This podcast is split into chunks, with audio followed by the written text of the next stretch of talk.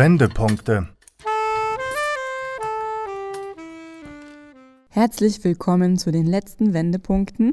Ich spreche heute mit Rumen. Grüß dich. Hallo, Magst du dich kurz vorstellen? mein Name ist Rumen Milkov. Ich lebe jetzt seit zwei Jahren permanent in Bulgarien. Mein Vater ist Bulgare, meine Mutter ist Berlinerin. Ich war vorher 25 Jahre Taxifahrer in Berlin. Ich bin gelernter Krankenpfleger und ich habe vor jetzt äh, zehn Jahren eine Eselwanderung gemacht, einmal quer durch Bulgarien. Ich habe hier einen Rückzugsort im Balkangebirge. Das habe ich mir vor 20 Jahren gekauft. Ich habe mir so einen Traum erfüllt. Damals wusste ich noch nicht genau, warum, weshalb, wieso.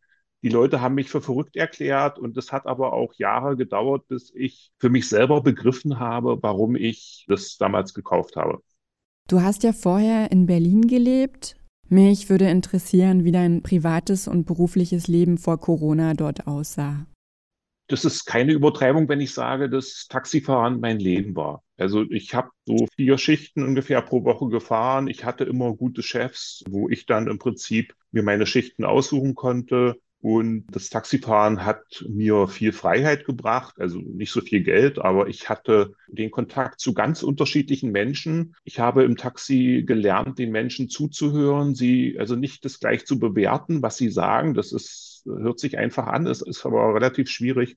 Und nach Möglichkeit, das nicht zu beurteilen und auch gar nicht zu verurteilen. Das Taxifahren hat mir die Freiheit gegeben, dass ich im Jahr so zwei, drei Monate in Bulgarien sein konnte. Und das ist eben in einem anderen Beruf, also zum Beispiel Krankenpflege, was ich gelernt habe, findet man das in der Form nicht. Und ich bin zum Taxifahren gekommen, eigentlich weil ich Krankenwagen fahren wollte und habe mich da ins Taxifahren eingearbeitet und habe dann erst im Laufe der Jahre realisiert, dass das genau mein Ding ist. Also ich bin dazu gekommen wie Maria zum Kinde sozusagen. Und es hat sich als total mein Ding herausgestellt. Also ich hatte im Taxi Zeit, Bücher zu lesen, Radio zu hören, meine Radiosendung vorzubereiten. Es war eine schöne Zeit und die ging aber leider dann jetzt vor drei Jahren ziemlich genau abrupt zu Ende mit Corona. Corona war aber meiner Meinung nach nur der Anlass. Die tiefere Ursache ist immer noch Uber. Wie haben sich die Corona-Maßnahmen ganz konkret auf deine Arbeit als Taxifahrer ausgewirkt? Und zum anderen, was hat es mit Uber auf sich? Also mein Chef, der hat über Nacht seine Mitarbeiter in Kurzarbeit null geschickt.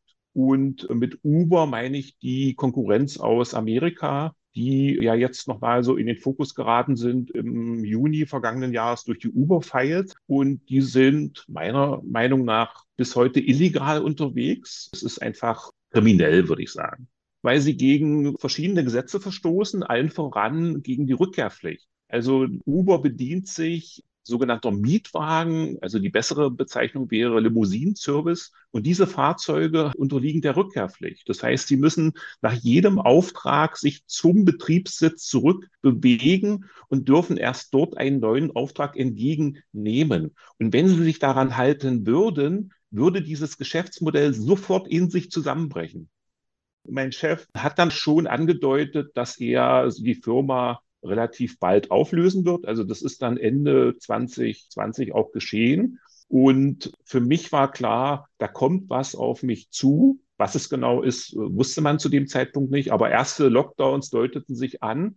Und für mich war dann klar, okay, ich muss jetzt nach Bulgarien und ich muss hier meinen Ort, den ich habe, so weit ausbauen, dass ich da auch leben und überwintern kann. Also es gab davor im Haus selber kein fließend Wasser, da musste man immer das Haus verlassen. Dann gab es eben auch keine Waschmöglichkeiten dementsprechend. Und dann äh, musste ich, weil ich dann auch einen Boiler brauchte, im Haus komplett neue Elektroinstallationen machen lassen und noch viele andere Sachen mehr.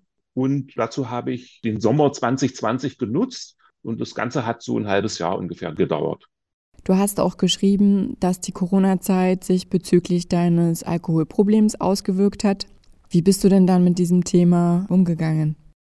Jetzt bin ich trockener Alkoholiker. Das hat natürlich eine lange Vorgeschichte mit vielen Versuchen aufzuhören, kontrolliert zu trinken und das ist alles gescheitert. Und dann war schon diese Uber-Geschichte ein Jahr ungefähr im Gange.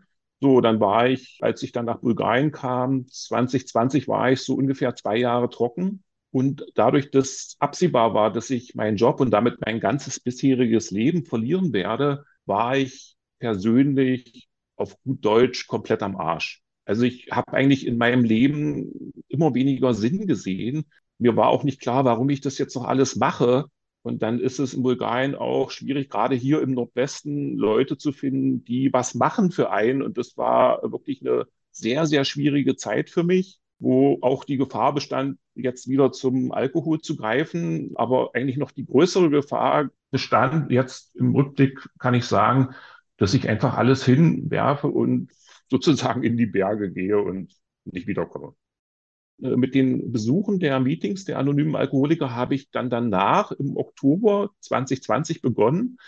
In der Zeit, wo ich hier war, habe ich im Prinzip täglich Telefonate mit meiner Partnerin geführt und die haben mich über Wasser gehalten. Die waren sozusagen wie Luft zum Atmen für mich und eine gute Freundin und auch ehemalige Taxikollegin hat mich vorher schon auf die Treffen hingewiesen und ich habe das nicht wahrhaben wollen. Ich wollte das mit mir selber ausmachen und musste dann aber einsehen, dass es nicht geht. Und ich hatte auch so ein bisschen die Vorstellung, okay, ich höre auf und dann sind alle Probleme sozusagen gelöst. Aber genau das Gegenteil ist der Fall, dass die Probleme eigentlich erst dann beginnen, weil dann die Gefühle wiederkommen. Und es ist so ein Running Gag bei den AAs, bei den anonymen Alkoholikern, dass es zwei Nachrichten gibt, wenn man aufhört. Die gute ist, die Gefühle kommen wieder und die schlechte ist, die Gefühle kommen wieder. Und äh, diese Treffen, die habe ich dann regelmäßig besucht, zwei Stück in der Woche.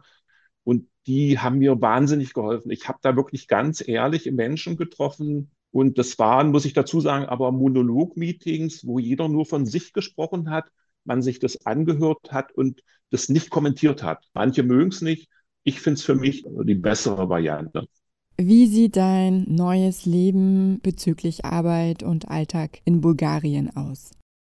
Also ich bin dann im Oktober 2020 nach Berlin zurückgekehrt, bin regelmäßig zu den Meetings der anonymen Alkoholiker gegangen, habe dann im Frühjahr 2021 noch eine Reha gemacht, die mir sehr gut getan hat und in Sachen Schreiben weitergeholfen hat. Also weil ich hatte dort eine Bezugsbetreuerin, die selber gerne gelesen und geschrieben hat und mal so diese Ambition oder was zu dem Zeitpunkt noch ein Hobby war, so in den Fokus gerückt hat. Und das fand ich großartig. Damit habe ich nicht gerechnet. Das war eine ganz große Überraschung für mich, hat mir wahnsinnig weitergeholfen.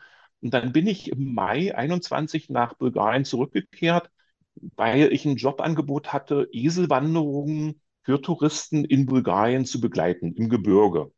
Ich war offiziell im Auftrag des Berliner Arbeitsamtes hier, firmierte unter Arbeitssuche im europäischen Ausland. Und diese Eselwanderungen haben sich aber dann relativ schnell zerschlagen durch Corona, weil einfach niemand gekommen ist nach Bulgarien. Und dann war ich aber hier so, und dann näherte sich dieses halbe Jahr Arbeitssuche im europäischen Ausland seinem Ende. Und dann veröffentlichte Multipolar den Artikel von Ole Skambrack. Ich kann nicht mehr.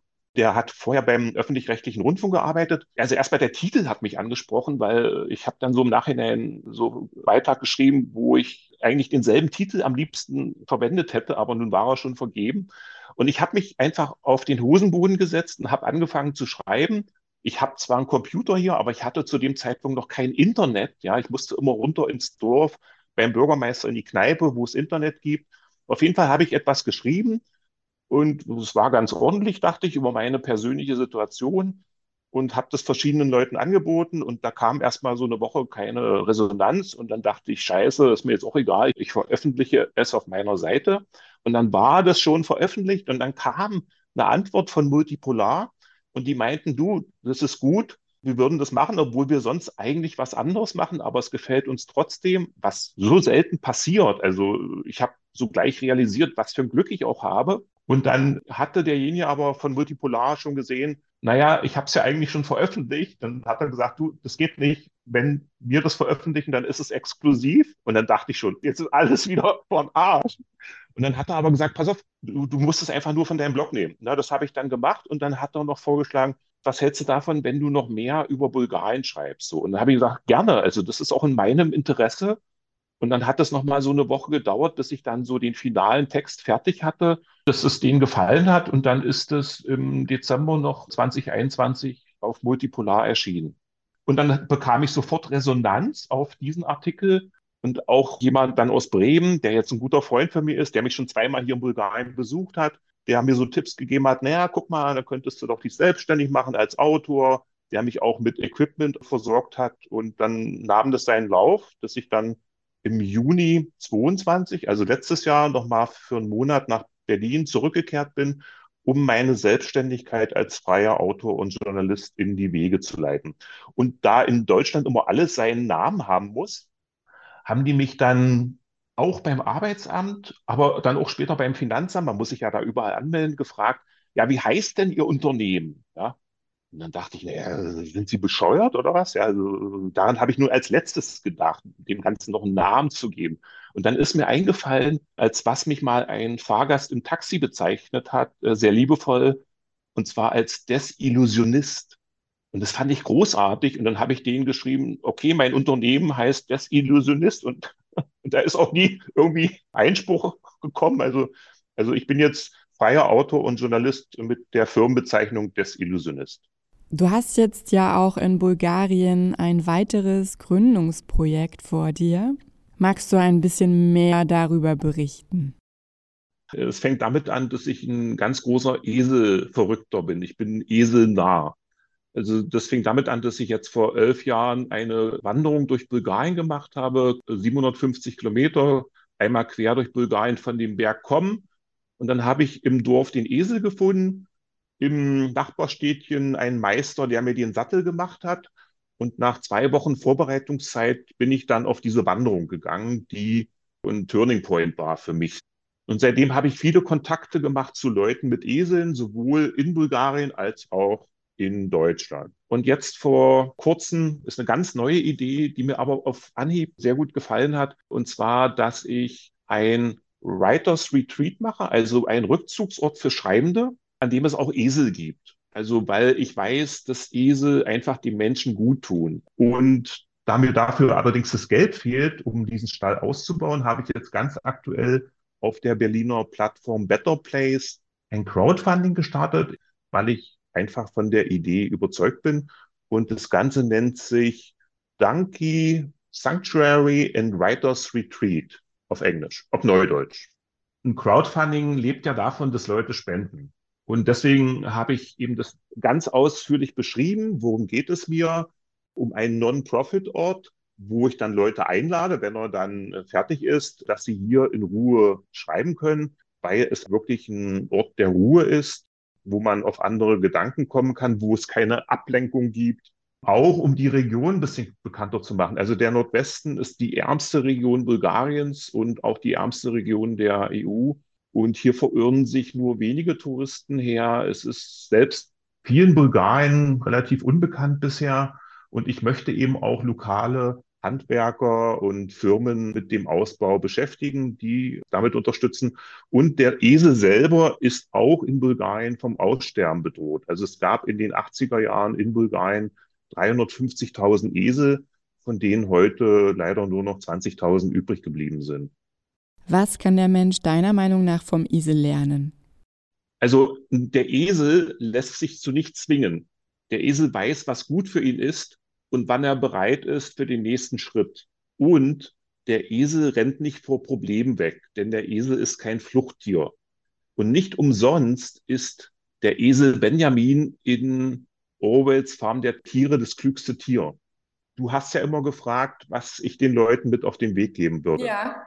Ich möchte Ihnen mit auf den Weg geben, den Satz von Nietzsche, dass neue Wege dadurch entstehen, indem wir sie gehen. Das war eine weitere Folge unserer Reihe Wendepunkte, in der Menschen erzählen, wie sich seit Corona ihr Leben verändert hat. Verantwortliche Redakteurin ist Isa Mitzer.